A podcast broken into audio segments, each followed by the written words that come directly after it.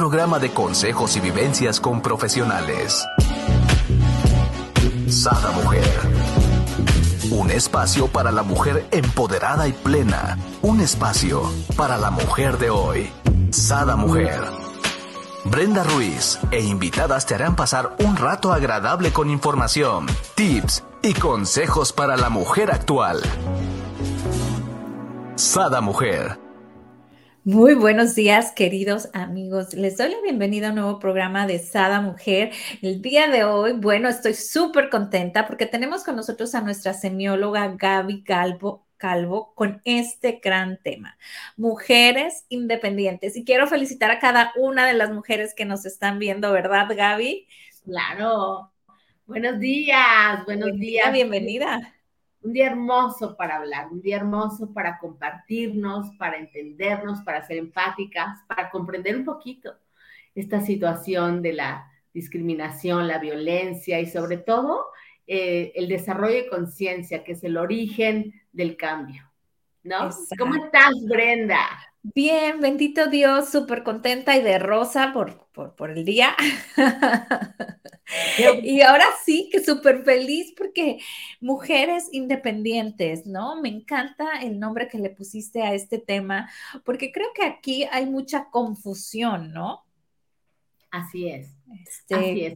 Puesto que hay que, hay que entender, hoy estamos mm, recordando, ¿no? Recordando este, eventos históricos terribles, ¿no? Esta discriminación contra la mujer, esta violencia contra la mujer, este, esta desigualdad este, contra la mujer por muchos años en la historia, ¿no? Tratada como, como de segunda categoría, ¿no? No entendidas y, y bueno, hemos hecho de las diferencias biológicas que son obvias, diferencias entre, entre seres humanos y que al final de cuentas no somos tan diferentes, ¿no? Y, y, queremos usar la bandera de esa diferencia ahora después de tanta discriminación, violencia, injusticia, este, la queremos usar con violencia, con fuerza, con, ¿no? con este grito de defensa y tenemos que volver a tomar la calma, sentarnos, entender bien, saber que hemos estado atacando las causas. Y está bien porque legalmente hemos logrado cosas, porque estamos buscando espacios, porque estamos reconociéndonos. Pero el origen, ¿no? Es lo que realmente va a permitir un cambio profundo. El origen, estas causas de estas diferencias y entender que como, como mujeres, como seres individuales, como conciencias, tenemos mucho que hacer porque de pronto decimos, mm, no está a mi alcance, yo cómo puedo hacer, no puedo ser voz por otras, no todas estamos en una posición de tener un micrófono o de, o de, o de lograr ciertas cosas laborales, legales, sociales, pero por supuesto que podemos hacer mucho, porque decimos que el verdadero cambio es un cambio personal, íntimo, es un cambio interno y ese lo podemos hacer hombres y mujeres desde ya, desde ahora mismo, ¿no crees? Exacto. Sí, es el simple hecho de poner esa semillita, como bien dices, en nuestro actuar, ¿no? En nuestro día a día, en lo que sale de nuestra boca, en lo que nosotros pensamos, en lo que emitimos, ya hacemos el cambio. O sea, realmente hacemos el cambio. Así, ahí está el cambio. Ahí es el cambio. Es una, hay que entendernos hay que entendernos porque, por supuesto, que el problema es grave, ¿no? Es un problema eh, grave, es un problema em, de mucha violencia, es un problema de injusticia. El problema existe, ¿no? No podemos negarlo. No podemos hacer que no, que no nos damos cuenta de que existe. Pero cuando yo platico con, las mujeres, cuando yo escucho a mis amigas, me doy cuenta que hay un tema de educación, ¿no? Muchísimos condicionamientos. El problema, al final de cuentas, es más cultural que, que, que, de ninguna otra naturaleza, porque los hombres y las mujeres tenemos las mismas capacidades. Y estoy hablando de intelectuales, ¿no? Y de emocionales, porque también se ha discriminado al hombre la posibilidad de sentir o de ser sensible o de expresar sus emociones o de, o de ser empático, ¿no? Y entonces se le da únicamente ese rasgo a la mujer y se le da al hombre el rasgo de la parte intelectual. Por supuesto que hablamos de los cerebros y de que están más desarrollados, pero podemos aprender y podemos desarrollarlos. No significa que la naturaleza o el impulso a una u otra cosa no haga que un hombre se vuelva sensible y sepa aprender a este, demostrar o expresar sus emociones. Y bueno, por supuesto que no se duda de la inteligencia de una mujer, de la capacidad de una mujer, ¿no? Pero todas esas diferencias más las hemos marcado culturalmente, socialmente, eh, religiosamente. Y entonces es tiempo de entender que no estamos tratando de luchar por demostrar que somos eh, de una u otra forma, sino que tenemos que accionar en nuestro autoconcepto, en la manera de percibirnos como iguales diferentes, por supuesto, pero lo somos los seres humanos. Pero eh, somos iguales en capacidades, ¿no? Somos iguales en muchas cosas y en aquellas que somos diferentes no tendríamos por qué ser iguales, ¿no? Porque ah, de pronto ahora yo voy a ser violenta y voy a ser autoritaria y voy a ser controladora y voy a... Y entonces mm, tampoco se trata de eso. Que esa es la confusión, ¿no? En la que hemos caído, ¿no? O sea, es como cuando intentan, ¿no? De cierto modo, eh, hacer valer sus derechos, pero pues salimos con violencia a las calles, ¿no? Entonces, realmente, pues estamos eh, yéndonos al otro extremo, no, no vamos al punto medio, ¿no? Y aquí es, es pues es la parte importante de, de nosotros poner ese granito de arena, ¿no? Y que el resultado de esta historia, el resultado de lo que ha pasado, ya, ya sucedió. Solo nos enriquece cuando nos sentamos a revisar qué podemos hacer mejor, cómo podemos hacerlo diferente, porque también entendemos que en la parte de educación donde yo hablo, pues el origen es la relación de la madre con el hijo, ¿no? Y todo mundo venimos de ese vínculo, de un vínculo importantísimo donde también antes las mamás educaban a los hijos para una cosa y a las mujeres para otra cosa. Entonces vamos a reconciliarnos con este pasado, vamos a reconciliarnos con este vínculo de origen, el, vínculo de la madre, y vamos a empezar a cambiar nuestro autoconcepto y a ver posibilidades de acción concretas, porque si no nos vamos a quedar en el discurso, ¿no? Nos vamos a seguir quedando en el discurso y sigue siendo tristísimo, Brenda, que haya mujeres que sigan dependiendo de una relación de violencia, de una relación de discriminación, de una relación de falta de amor, porque hay una dependencia o económica o emocional principalmente, o porque hay un vínculo de apego. Entonces ahí es donde yo quisiera trabajar. ¿Por qué hay mujeres que siguen en una relación con un alcohólico? Porque hay mujeres que siguen en una relación con una persona que es infiel? Porque hay mujeres que siguen en una relación de control? ¿No? En esa violencia que vives al interior de tu casa, en esa violencia que vives en un vínculo de relación tan disfuncional y entonces de pronto nos queda muy bien ser víctimas y a mí me gustaría que reconsideráramos eso porque ya no tendríamos que seguir siendo víctimas, ¿no? Somos eh, corresponsables de, las circunstancias que estamos viviendo y entendemos cuando hablamos de conciencia que cada ser humano vive segundo a segundo las condiciones o las características conducentes a su nivel de conciencia, ¿no? ¿Por qué permito una situación de esta naturaleza? Porque tengo apego, porque tengo miedo, porque este, no tengo o, pienso que no tengo opciones, pero por supuesto que todo mundo tenemos opciones. Pero si no desarrollamos nuestra conciencia, vamos a seguir en estos vínculos de relación tan disfuncionales, que al final de cuentas se proyectan en la sociedad, se proyectan en los, en los trabajos, se proyectan en, en, el, en el mundo. Fíjate cómo eh, hay vínculos de relación laborales, ¿no? De un conflicto de, la jefa con el colaborador subordinado, que terminas revisando el vínculo y es un conflicto que el subordinado está llevando con su mamá, pero lo está tratando de resolver con su jefa. Exacto. O al revés. Ajá.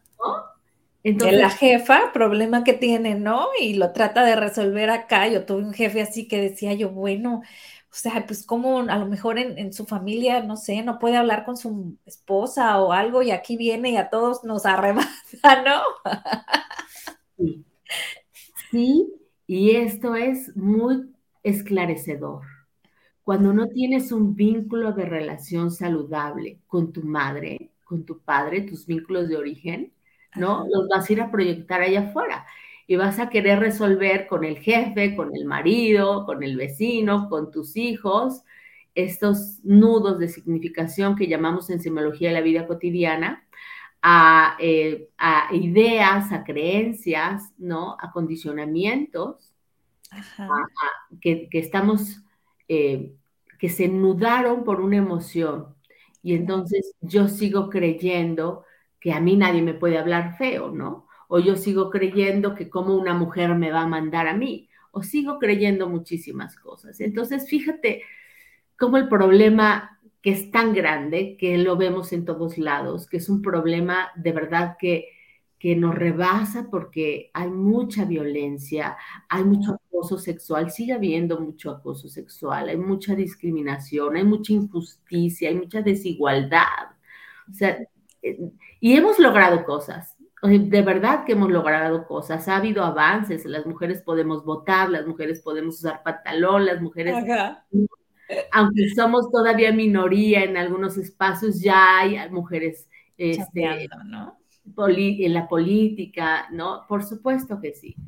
Pero vamos a ir al origen. Aquí quisiera este, regresarme un poquito, ¿no? Por ejemplo, eh, de las personas que nos están viendo, tu mujer, que nos estás viendo y dices, no, es que a mí no me pasa eso, o sea, yo me enojo con mi marido y es por mi marido, o, me enojo con mis hijos y es con mis hijos pero me gustaría que seamos sinceras con nosotras mismas, ¿no? Y cuántas veces eh, tu marido se fue a trabajar y cuando se va tuvieron X disgusto llega tu hijo con la tarea o ves a tu hijo jugando su aparato y eh, te desesperas y empiezas a lo mejor a regañarlo cuando normalmente si no habías tenido el disgusto anterior con tu marido, hubieras tenido la paciencia de explicarle, mira hijo, vamos a hacer esto, vamos a hacer el otro, ¿no? Entonces es cacharnos, ¿no? Cacharnos con quién estamos descargando y, nuestras emociones, como bien decías, ¿no? O sea, es un, es, es un desequilibrio emocional que nos está ocasionando a alguien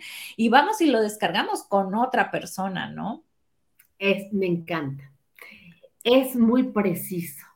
Cuando yo no resuelvo un conflicto contigo, me quedo con la emoción. ¿A dónde voy con esa emoción? A mi siguiente vínculo. Pobres hijos. Y voy a proyectar esa, esa enojo, esa frustración con mi hijo, con mi trabajo, a veces con nosotras mismas, porque también solemos ser muy duras con nosotros. Y esto da eh, pie a que podamos empezar a desmenuzar cómo podemos hacer un cambio radical. Claro. La primera cosa que tiene que aprender una mujer, cualquier ser humano, pero estamos hoy hablando de las mujeres, de cómo eh, vivimos en una dependencia, en relaciones eh, afectivas muy disfuncionales, en, en vínculos donde nosotros románticamente le ponemos la palabra amor pero en la realidad estamos viviendo vínculos de relación desde el apego, desde el miedo, desde la violencia, desde la dependencia, desde la desigualdad, desde el control, desde los celos, desde... Oye, hay unos que de plano ya ni le dicen amor, le dicen matrimonio, ¿no? Porque ya, ya ni amor es, o le dicen mi pareja o quien, con quien vivo, ¿no? Así es, ya ni siquiera te amo. O creo que te amo, pero a la hora de que preguntas dices, oye, el amor no se debería de sentir así. El amor se debería de sentir de otra manera. ¿Por qué estás poniéndole la palabra amor a una relación donde hay pues miedo, control, todas estas cosas? Y el primer paso es empezar a entender que somos personas independientes, que somos personas, individuos distintos. ¿Por qué? Porque si yo no hago esta pequeña pero grandísima aclaración a mi ser, voy a estar construyendo mi existencia desde tu ser. Imagínate que yo creo que soy mi pareja, que yo creo que soy mis hijos, que yo creo que soy mi mamá o que soy mi jefe. Todavía sigo escuchando a las personas aquí con el Pepe Grillo diciendo qué va a decir el, otro. Es que si se enoja mi hijo, y es que, y si me corren, y es que, y entonces, a ver, tú eres tú.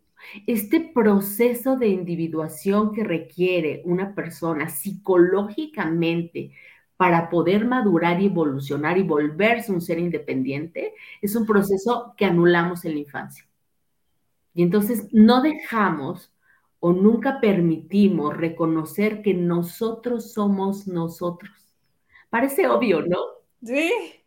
Pero es un salto enorme en el desarrollo de la conciencia cuando una persona entiende que yo soy yo y tú eres tú. Y que yo no tengo control sobre ti, apenas sobre mí, y eso necesito desarrollar mi conciencia y lograr autoobservarme. Pero esta falta de distancia crítica que tenemos entre el yo que observa y el ello que es observado nos hace tomar decisiones a ciegas en la vida. Estoy trabajando, pensando, actuando, haciendo por el otro. Y me siento mal por la respuesta del otro. Y pierdo totalmente la, el control y me siento vulnerable porque digo, ay, y, y, me gustaría que me hubiera traído flores. O sea, ¿por qué no me aumenta el sueldo? Y estoy pensando en el otro y estoy sufriendo por el otro y estoy anulando al que sí puede que es el yo, ¿no? Exacto. A mi persona. Y en este proceso de individuación, que es un proceso eh, que requiere muchísimo trabajo, pero que requiere ir dándonos cuenta que cuando nacemos, pues buscamos una pertenencia, arraigo, ¿no? Claro. esta, esta relación, este relación de apego, esta conducta de apego que requiere el niño para ir logrando este proceso de individualidad o de independencia, pues a veces se da en condiciones de mucha, eh, de, mucho desamor, ¿no? No hay amor, no hay arraigo. Eh, los padres que son los que pueden ayudarle al niño o a la niña, sobre todo para empezar a decir a ti que te gusta, tú qué quieres, ¿no? Puedo jugar eh, carros o puedo este, jugar a las luchas y de repente la mamá le dice a la niña, no, no, no, no, no, es un juego de hombres, ¿no? O no te debería de gustar esto. Tú juega la comidita, a las muñecas y nos van condicionando. Y entonces llegamos a la vida adulta y digo, ¿qué está esperando la sociedad de mí? ¿Qué quiere el otro que yo sea? ¿No? Y aquí es una problemática, ¿no? Porque una, no sabemos ni quiénes somos, ¿no? Una. Es, es la causa de los males. Ajá. Dos es quiénes quieren que seamos, ¿no? Tres, cómo nos debemos de comportar según la sociedad, ¿no? Entonces, si vas eh, dándote cuenta en querer agradar, ¿no? Eh, ya como comentabas tú ahorita, si lo que quieres es entonces agradar a tu marido y cuando estás con tus papás, agradar a tus papás y cuando estás con tus hermanos, a tus hermanos y cuando estás con tus amigas, entonces, ¿quién eres tú? quién, soy yo, no? ese es el tema de origen, ¿no? De todos nuestros males, el desconocimiento de nosotros mismos. No nos conocemos, nunca permitimos a una persona que se conozca. Siempre la llenamos de expectativas. Tú deberías de hacer esto, deberías de querer esto, ¿no? No logramos que llegue una mujer a la adolescencia, pueda elegir su vocación de vida quiero ser soltera, quiero tener una pareja, quiero la maternidad. No permitimos a una mujer seleccionar su vocación personal. Quiero ser eh, doctora y de pronto no, no, no, no. La medicina no es para las mujeres, ¿no? ¿A poco vas a salirte a las 3 de la mañana a hacer una cirugía, ¿no? ¿Quién va a cuidar a tus hijos? No, tienes que buscarte una profesión que te permita ser mamá si es que quieres ser profesionista. Y entonces vamos coartando, vamos limitando, vamos condicionando. Claro que nuestro principio realidad y sobre todo quienes son mamás entienden que sí es algo que, que toma un, partido importante a la hora de decidir nuestra vocación, pero primero elegimos la vocación y después elegimos la maternidad, ¿no? Algunas se saltaron y, y primero fueron madres y después, ¿no? Oye, aquí me encantaría que las personas que nos están viendo nos comenten cuál era tu profesión que tus padres no te dejaron estudiar. En mi caso era abogada, quería ser penalista y, y pues no, no, mi papá me decía, es que mira, te pago la carrera, pero no la ejerzas. Y yo, no, pues yo lo que quiero es eh, ser penalista, o sea, ayudar a tanta gente que está dentro de la cárcel y no debe de estar, ¿no? Entonces me decía mi papá, a ver, imagínate, imagínate una noche, estás acostada, dormida con tu marido y te hablan y tienes que ir. Yo, pues me levanto y voy. Ah, no, pero imagínate que tienes a tu hijo en la cuna y que tiene calentura. Y yo, pues ahí está su papá, o sea, yo voy, ¿no? Entonces me ponía las cosas así como muy drásticas, ¿no? Eh, digo, hizo buen ejercicio mi papá, quiero decirlo, porque no estudié eso, soy contadora, ¿verdad? Pero realmente, este, yo creo que muchísimos de los que estamos ahorita aquí nos pasó. ¿Te pasó, Gaby? Pues a mí sí me apoyaron, pero fíjate que escogí una profesión que podía ser una profesión apropiada para la parte femenina. Estudié diseño gráfico como wow. carrera, ¿no? Y entonces, bueno, no había tanto problema, pero sí era muy condicionado, ¿no? Estudia algo, bueno, mucho antes de nosotros, nuestras generaciones eran, no vas a estudiar, ¿verdad? ¿Cómo crees que vas a estudiar si necesitas cuidar a tus hijos? Después era, estudia algo mientras encuentres marido. y luego es, estudia algo que sea apropiado para la mujer, pero a mí me encanta cuando, cuando puedo pensar que hay mujeres eh, astronautas, que hay mujeres usos, que hay mujeres científicos, que hay mujeres, ¿no? Porque el talento, la creatividad, la innovación, que es parte, es propia también de la mujer, que no está condicionada a no ser o a no tener la capacidad para cualquier función que, quiera desempeñar, cualquier habilidad. Me encanta saber que están ocupando esos, esos, esas posiciones y que se están quitando toda la sociedad encima que les dice no puedes porque vas a ser madre. Y hay muchas mujeres que su vocación de vida no es la maternidad y que cada vez están buscando esos espacios donde se ha respetado el que si tú eliges ser una mujer soltera, no tengas que ser discriminada por la sociedad, estigmatizada porque mm, algo malo ha de tener que no quiere una pareja, ¿no? O, como dicen vulgarmente, a esta de ser la culpa, porque nadie se la quiere echar, se quedó solterona, ¿no? Ah, no me la sabía, está bueno ese dicho. o hay muchos que sí rehacen su vida, ¿no? Eh, o hacen su vida con una pareja, pero simplemente no desean tener hijos, ¿no? Esa es otra vocación de vida, la pareja, que es tener una relación, un vínculo donde se comparte el proyecto de vida, pero sí los hijos. Y se puede ser tan feliz, tan pleno en la soltería como en la pareja, como en la familia. Pero necesitamos las mujeres reconocer cuál es esa vocación. Yo qué deseo, no qué desean los demás o qué están esperando de mí. Hay muchas personas que se casaron porque mm, ya tenía seis años de, de novio o de novia y por lo que seguiera casarlos y tener hijos.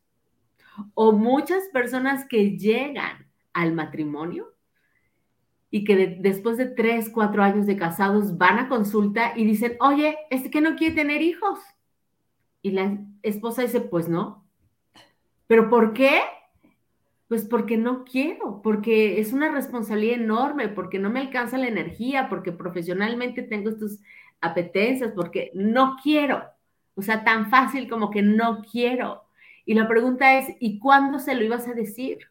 ¿No? Porque no tenemos permiso a decir, oye, sí me caso, pero no quiero hijos. Pero pensamos, híjole, ¿y si no se quiere casar?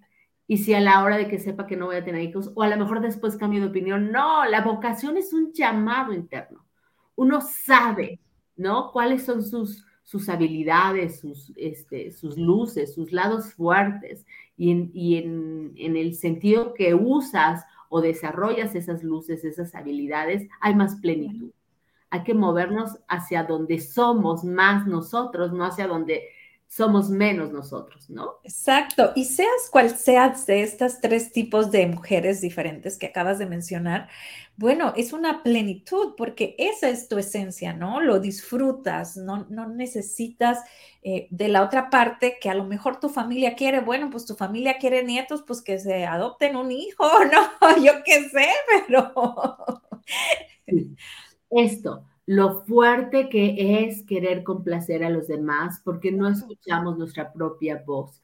Y en este proceso de individuación es un viaje de ir entendiendo que no somos nuestros padres y que renunciar a ellos no implica no tener un vínculo con ellos, sino renunciar a sus creencias, a sus limitaciones, a sus miedos y empezar a preguntarnos, a cuestionarnos yo qué quiero, ¿no? ¿Cómo me percibo yo a mí? ¿Tú qué piensas? Me encanta, me encanta esta parte. Por ejemplo, yo escucho, bueno, mi hija tiene 16 años, ¿no? Y ahorita que nos ve con lo del embarazo y que compramos y esto, luego dice, ay, yo creo que yo no sé si voy a tener hijos, como que es mucha responsabilidad, ¿no? O sea, ya se la piensa, ¿no? Y ya no me río, le digo, ok, pues tú sabrás, serán tuyos. Es que qué padre, porque mi hermanito lo voy a tener y luego ya cuando no quiera se los doy, pero pues un hijo es 24 horas Claro, claro. Esto lo tendría que saber un adolescente, ¿no? Existe esta posibilidad y esto significa ser soltero y estas son las reglas del juego. Y esto significa tener una pareja y estas son las reglas del juego y esto entraña una familia. Y hay personas que siempre han sabido, ¿no? Esto es lo que quiero. Quiero una pareja, quiero la soltería, esto es lo que quiero, pero no nos no nos dejaron escuchar nuestra propia voz o si la escuchamos, nosotras mismas la, silenciamos por tratar de pertenecer.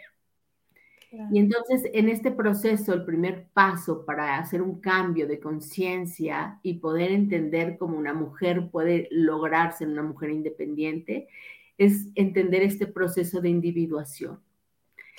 Nos hemos tratado de descubrir en el otro estamos dejándole la responsabilidad a los demás de que nos amen, de que nos apoyen, de que nos reconozcan, de que nos eh, propicien momentos placenteros, de que nos inspiren o nos impulsen. En los demás estamos dejando esa responsabilidad. ¿En qué momento le cedemos nuestra felicidad a los demás? Eso es lo que yo no entiendo. Porque no logramos ser nosotros. Y entonces, como yo no soy yo, y yo creo que yo soy tú, y estoy buscando en tu mirada esta aprobación, pues toda la vida dependo de ti, ¿no?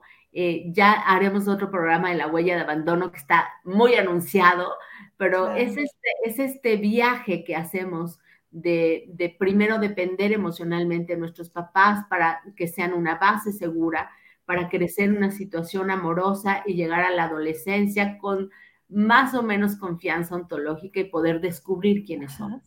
Pero en la infancia suceden muchas cosas y llegamos a la adolescencia muy vulnerables. Y entonces, pues vamos buscando en una relación de pareja, en los amigos, en, en los demás ser amados. Este gran deseo por buscarnos un lugar en el mundo donde estamos buscando el amor. Y entonces, al precio que sea. Pero cuando yo pongo esa responsabilidad en mí y digo, si quiero amor en mi vida, yo tengo que dármelo. Yo tengo que reconocer que aunque yo apruebe eh, la posibilidad de que mis papás sean o no un factor importante en mi vida y reconozca, oye, mi mamá quiere que yo le dé nietos. Mamita, yo sé que te gustaría muchísimo tener nietos, sé que ese es tu anhelo, pero yo no voy a ser mamá.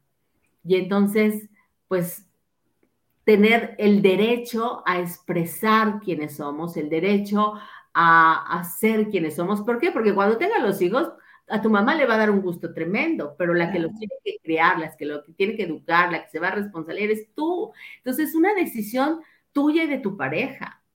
Y entonces. y luego nada más tan castrantes, ¿no? Que yo te lo voy a cuidar, tenlo, ¿no? Ajá.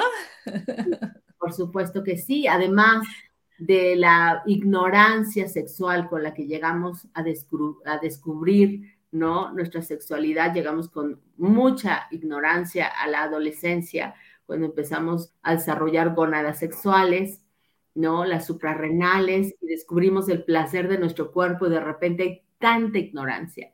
Y entonces, pues se dan los embarazos no deseados, ¿no? O sí lo deseaba, pero no era el tiempo. El tiempo forma un factor muy importante en el momento de la crianza, cuando quiero ser mamá. Y entonces, bueno, pues uno de los factores más importantes es este proceso de individuación, que tú te construyas un autoconcepto con esta mirada interior, que tú seas capaz de saber quién eres y qué quieres de la vida. Y que no dependas de nadie más para poder buscar eso. Eventualmente vamos a necesitar y a veces amorosamente escucharemos al otro. Oye, yo te percibo como, ¿no? Este, como que eres muy buena para esto, mm, ¿y por qué lo dices? Y yo lo creo, bueno, esto me es útil o no me es útil. Pero una mirada autorreflexiva, donde tengamos esa capacidad de ir construyendo un autoconcepto funcional en términos de nuestra propia intrabiografía, donde yo sepa quién soy. Y eso, en esta lucha de la mujer, es crucial, porque hemos llegado a vidas, a situaciones, a vínculos, a momentos de mucho sufrimiento y desesperanza porque sigo dándole al otro la responsabilidad de que defina quién soy yo. ¿No? Personas en una situación, en un matrimonio de violencia, ¿no? O de alcoholismo. Y les preguntas, ¿qué haces ahí? ¿Cuándo te diste cuenta? ¿Qué haces en esa relación? Y te dicen, bueno, pues es que lo amo. Ok, me parece muy bien. ¿Y él te ama a ti? Yo creo que sí, pero tiene este problema. ¿Y cómo sabes que te ama? ¿O por qué crees que sí te ama? Y ya no hay respuesta. La respuesta es, me trata mal, es infiel, yo soy la que me hago responsable económicamente de la familia, este, todas las cosas que te pueda decir y la persona está ahí porque no sabe que ella es ella y su pareja es su pareja. Y que esta vida que eligieron para crecer, hay uno de los dos que no está creciendo pero el otro, en el deseo de sostenerlo, de arrastrarlo, de cargarlo, también dejó de crecer. Entonces, qué importante que te puedas mirar al espejo y decir, ¿quién soy yo? Porque mis hijos dicen que soy buena cocinera, mi esposo dice que soy medio dramática, mis papás dicen que soy muy conflictiva, ¿y tú quién eres? Realmente tú quién eres. Y si hay algo que descubro en esta mirada interior, que no me gusta, que no me ayuda, que no me promueve, responsabilizarme de mis sombras. Porque tanto crezco en las luces, en aquello para lo que soy bueno, como crezco cuando asumo y me responsabilizo de aquello que no soy tan buena. Y entonces digo, oye, no soy tan buena para la memoria, este, cuando están buscando trabajo, ¿no? Y este miedo, de ser aceptadas en el trabajo porque estamos otra vez buscando ser aceptadas. Y si le digo esto, y si se da cuenta que no sé qué, y si ganaba tanto, a ver, ¿no? La respuesta es cuáles son tus capacidades, porque vas a ir a desdoblar eso, tus cualidades a un trabajo, a servir a través de lo que sí eres, no de lo que no eres. Pero queremos funcionar en una, en una pareja con lo que no somos, en un trabajo con lo que no somos, en la maternidad con lo que no somos. Y entonces estamos tratando de vivir una vida que se vuelve imposible a través de complacer a todo el mundo, ¿no? Entonces, paso número uno, busca este proceso de individualidad, establece ese proceso, separa. Cuando estés pensando, es que mis hijos, ¿y tú qué? ¿No? Tú piensa, que esto cómo me hace sentir, esto cómo me hace este, esto qué significa para mí, pensamientos, emociones y sensaciones y te llevan otra vez esta mirada interior. Ajá, y esto padre que dijiste, ¿no? Acepta, ¿no? La parte que a lo mejor no te gusta mucho, eh, no te agrada tanto, acepta que también eres tú, ¿no? Y que te puedes responsabilizar y se puede hacer una fortaleza en ti, ¿no? Yo siempre digo, yo soy muy desordenada. Gabriela es muy desordenada, pero es una luz, es un lado fuerte, porque dado que soy muy desordenada, es que tengo un lugar para cada cosa. Yo no llego sin poner las llaves en su lugar, ¿no? Nunca dejo la bolsa a la mitad de nada, vengo y la dejo hasta la oficina. No hay algo que me quite y no vuelva a colgar. ¿Por qué soy así? Porque soy muy desordenada. Y la gente me dice, oye, qué ordenada está tu casa, qué bonito. Sí, pero atrás de eso hay alguien trabajando con sus sombras, ¿no? Claro. Cuando te das cuenta que esa es tu tendencia y, la, y te responsabilizas y la asumes, creces con ello, ¿no? Puedes crecer enormemente con tus lados débiles. Y fíjate que otra cosa importante para lograr este trabajo profundo de igualdad, de justicia, de equidad, es conquistar nuestra libertad cómo una mujer logra su independencia, cuando una mujer conquista su libertad. ¿Y qué es la conquista de la libertad? ¿No? Porque como que suena hermoso, pero al final, ¿y lo soy o no lo soy? Básicamente tenemos uno de los regalos más grandes como seres humanos, que es el libre albedrío. Las personas podemos decidir. Y si tú quieres revisar tu vida, cómo ha sido la evolución de tu vida, revisa tus decisiones. Una conciencia que decide con una precisión eleva la calidad de su vida. Qué increíble saber que estás tomando la decisión correcta, ¿no? Cuando dices, esto es lo que quiero y esto es lo que voy a hacer.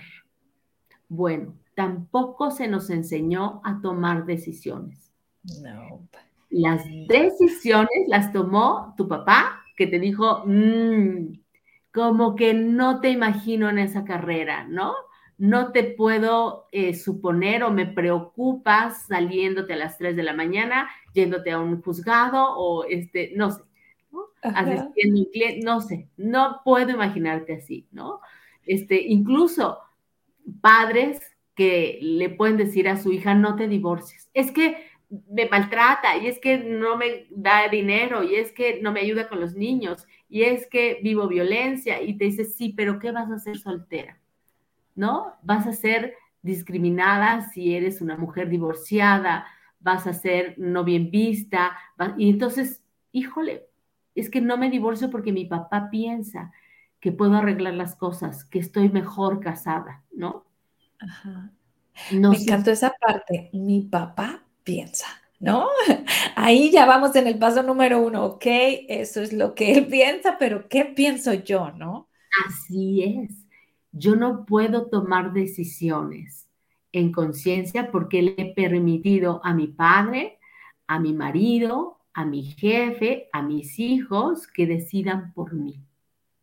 Y esto es tremendamente terrible porque vamos en una lucha por la igualdad y cuando tenemos esa posibilidad de tomar decisiones, hoy volvemos a decidir desde el miedo, desde la ignorancia, desde este, los condicionamientos y desde la falta de experiencia, porque estamos aprendiendo a ejercer esta libertad las, las mujeres y, entonces, ¿en dónde se tiene que agudizar ahí nuestros sentidos? En la experiencia. Cuando tú generas experiencia en tu vida, tienes una referencia para tomar decisiones. ¿Por qué sabes que te gusta una mandarina más que una naranja? ¿Por qué lo sabes? Porque las has probado las dos. Y porque cuando probaste la mandarina, el olor, la sensación, el jugo, la facilidad con que la pelaste, todo, te pareció que eso era lo que más te agradaba. Pero hay personas que dicen, oye, ¿qué quieres? ¿Naranja o mandarina? Ay, no sé. No sé. Mi amor, ¿tú qué piensas? ¿no? ¿Tú qué, piensas? qué quieres? ¿No? Personas que me dicen, Gaby, me divorcié y cuando llegué a vivir sola, por primera vez, después de haber sido hija de familia 25 años y después pareja, esposa, cinco años más de alguien, me divorcio, llego a mi casa y yo no sé nada, nada.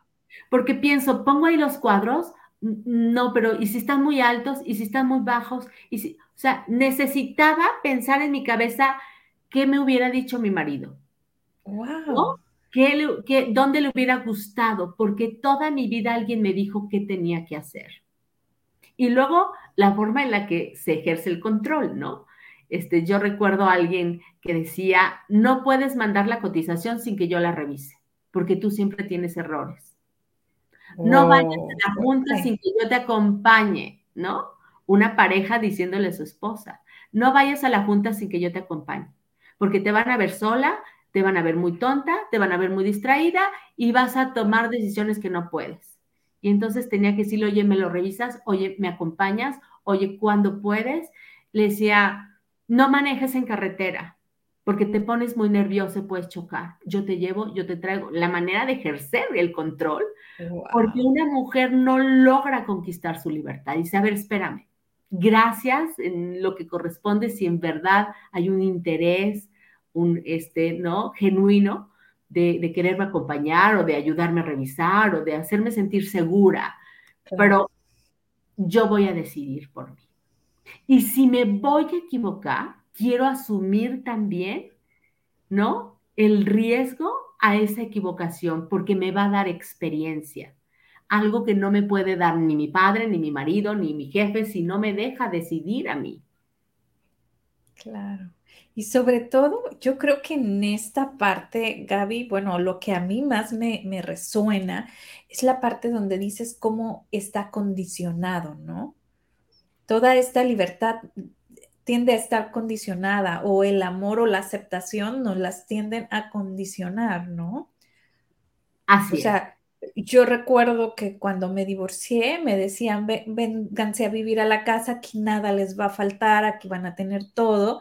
Y decía yo entre mi hijuela, pues voy a pasar a ser la hermana de mis hijos, ¿no? ¿Cómo, cómo así? y mi autoridad como madre, ¿dónde queda, no?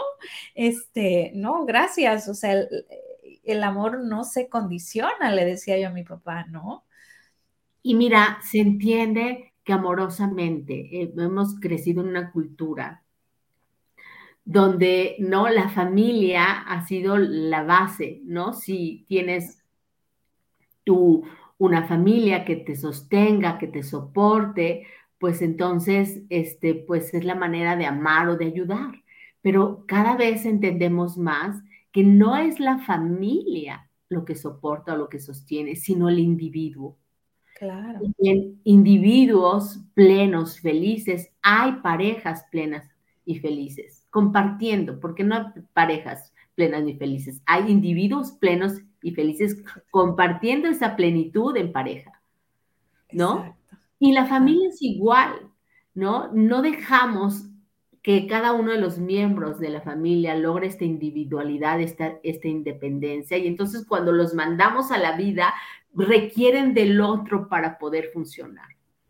Y, no vamos a juzgarlo porque es parte de nuestra historia y gracias a nuestros padres que estuvieron ahí cuando lo necesitamos, que han seguido siendo base este, segura en nuestras vidas, gracias a esta cultura en la que crecemos, donde también eh, se, se valora la, la, familia, pero el origen ¿no? De nuestros males, esta falta del desconocimiento de, nuestros, de nosotros mismos, no está ahí en la familia, está en el individuo.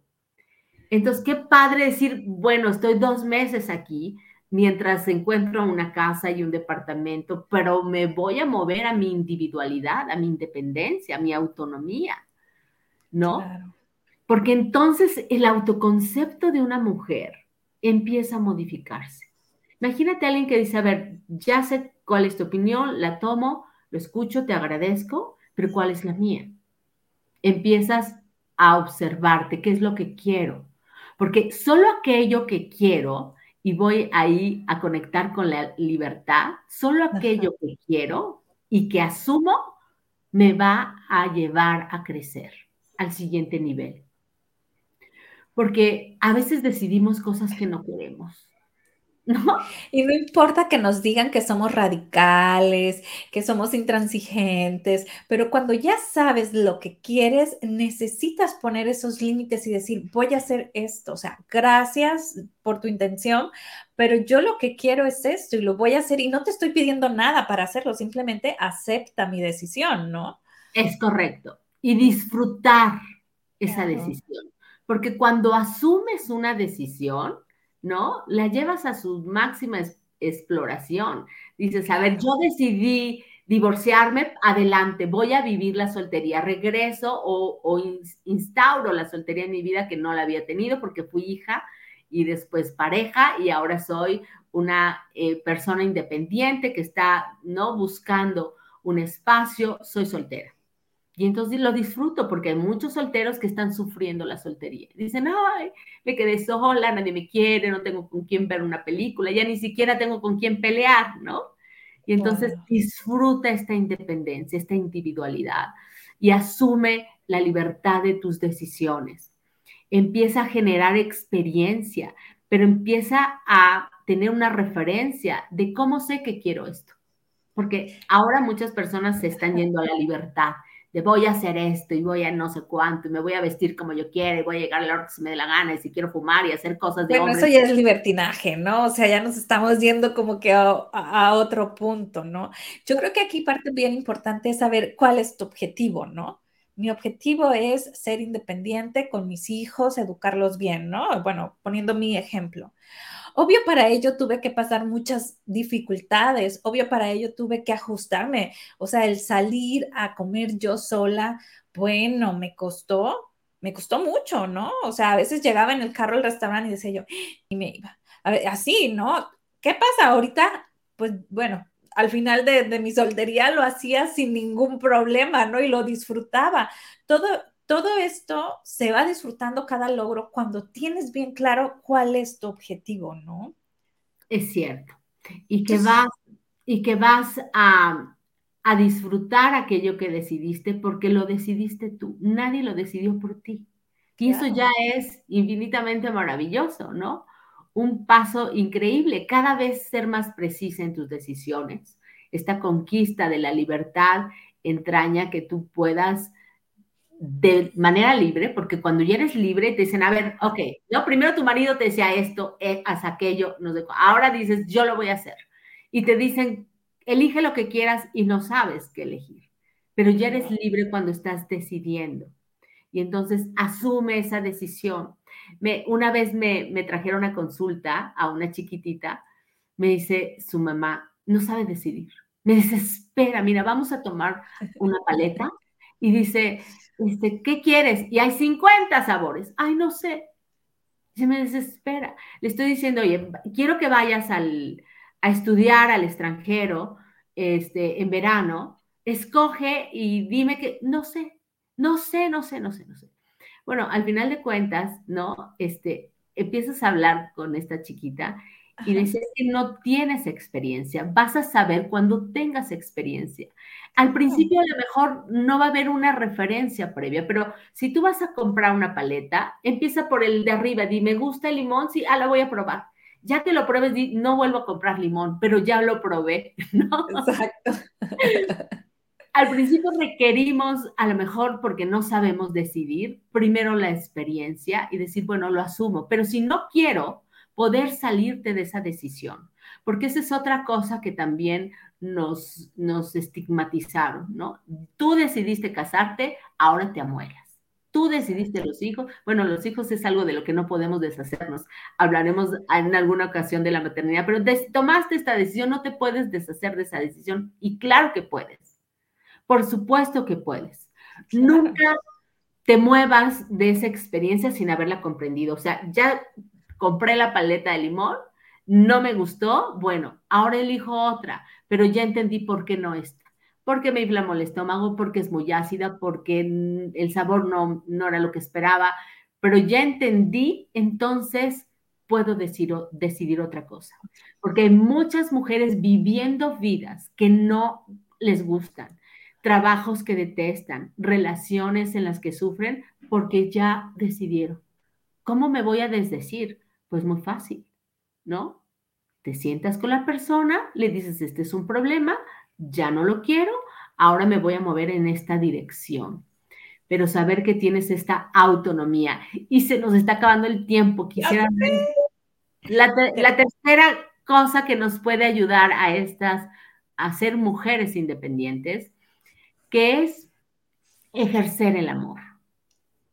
Ejercer el amor porque queremos parecernos a los hombres y queremos, ¿no? Anular esa parte eh, emocional, esa parte que nos, que nos integra, esa sensibilidad, esa empatía, esa capacidad de comprensión, esa sutileza.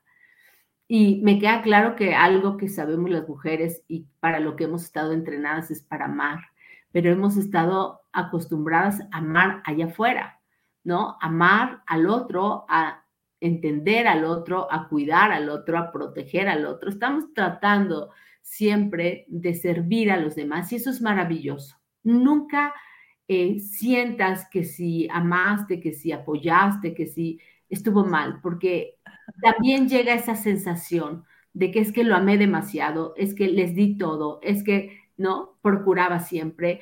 El que ama es siempre el que disfruta.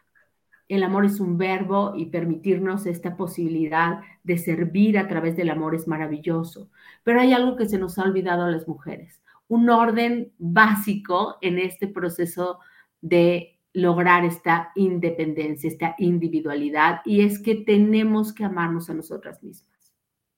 Si tú no te sabes amar a ti misma, estás amando desde la carencia a los demás, desde el vacío, y entonces necesitamos también entender que el amor que buscamos, que esa dependencia emocional con la que nos movemos, se va a volver en nuestra contra si nosotros no tenemos la capacidad de saber cómo amarnos. Y muchas personas me preguntan, ¿cómo lo hago? Bueno, así como amas al otro, ámate a ti. ¿Qué haces por el otro? ¿Tienes consideraciones con el otro? ¿Tienes este, eh, el cuidado, el detalle, este, la entrega con el otro, hazlo contigo, ¿no? Desde las palabras lindas, desde los momentos, ¿qué necesitas? ¿Ir al médico? Porque lo harías de inmediato por tus hijos. ¿Qué te hace falta ahora? ¿Comprarte zapatos? Este, ¿no? Ir a un spa, pintarte las uñas. ¿Qué necesitas tú? Porque cuando se trata del otro sabemos cómo amarlo, qué darle, cómo tener detalles, cómo considerar, cómo entregarlos, pero poco lo sabemos hacer con nosotros. Cuando logramos integrar en un autoconcepto esta individualidad, soy un ser único, independiente. Yo soy una construcción en desarrollo constante de mi propio ser. Y tengo la capacidad de decidir. Me voy a equivocar muchas veces, pero voy a asumir las responsabilidades. Pero voy a tener el cuidado cada vez mayor de decidir en conciencia lo que sí quiero. No lo que no quiero, lo que sí quiero y vivir la experiencia de esta vida desde el amor incondicional a mí misma, aceptándome, ¿no? Todas esas creencias que recibí de afuera donde no soy suficiente, donde las mujeres no pueden, donde este, ya tengo tal edad, son solo creencias. Vuélvete a reconstruir, a, a, a mirar sin tantos prejuicios y a tener una vida digna como una persona, porque todas estas cualidades nos llevan a este proceso de ser personas, ya no ser solamente eh, eh, imaginarios que vamos respondiendo hacia las necesidades de los demás, corriendo sin mirarnos, sino tener conciencia autorreflexiva y crearnos seres individuales independientes. Wow, me encantó. Seres individuales e independientes. Creo que con esta frase es, sumamente importante que la entendamos, ¿no? Y que sigamos estos tres que son súper, son solo tres, amigas. ¿Cómo no vamos a poder? El primero, entender que somos personas independientes. El segundo, conquistar la libertad, ¿no? Y el tercero, ejercer el amor Está fácil, apliquémoslo. Hagámoslo, de verdad, hay muchas cosas que trabajar. Este, estamos buscando desarrollar nuestras conciencias, estamos buscando tener otro mundo diferente, porque esas guerras, esa violencia, esa situación de injusticia, esta falta de credibilidad en la política surge, ¿no? En los autoconceptos, en la manera en la que nos percibimos como individuos. Entonces, tomemos esa iniciativa de crecer y de desarrollarnos, de no tener que depender económicamente, emocionalmente, este, ¿no? de otra persona para decidir quién son. Podemos, somos y tenemos que ejercer esa luz que venimos a arraigar las mujeres en la tierra. Así es, mi querida Gaby. Abrazo fuerte, fuerte a la distancia. Muchísimas gracias por este gran, gran programa y sigamos disfrutando de este gran Día de la Mujer como todos los días. Gracias a ti. Saludos a todas. Un abrazo enorme. Saludos y nos vamos con esta canción hecha para ti, mujer.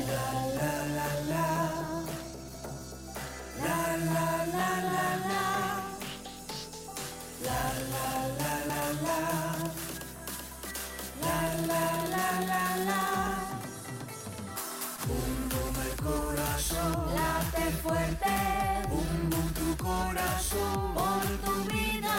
Bum el corazón. Late fuerte. Bum tu corazón. Bum el corazón. Late fuerte. Bum el corazón. Por tu vida.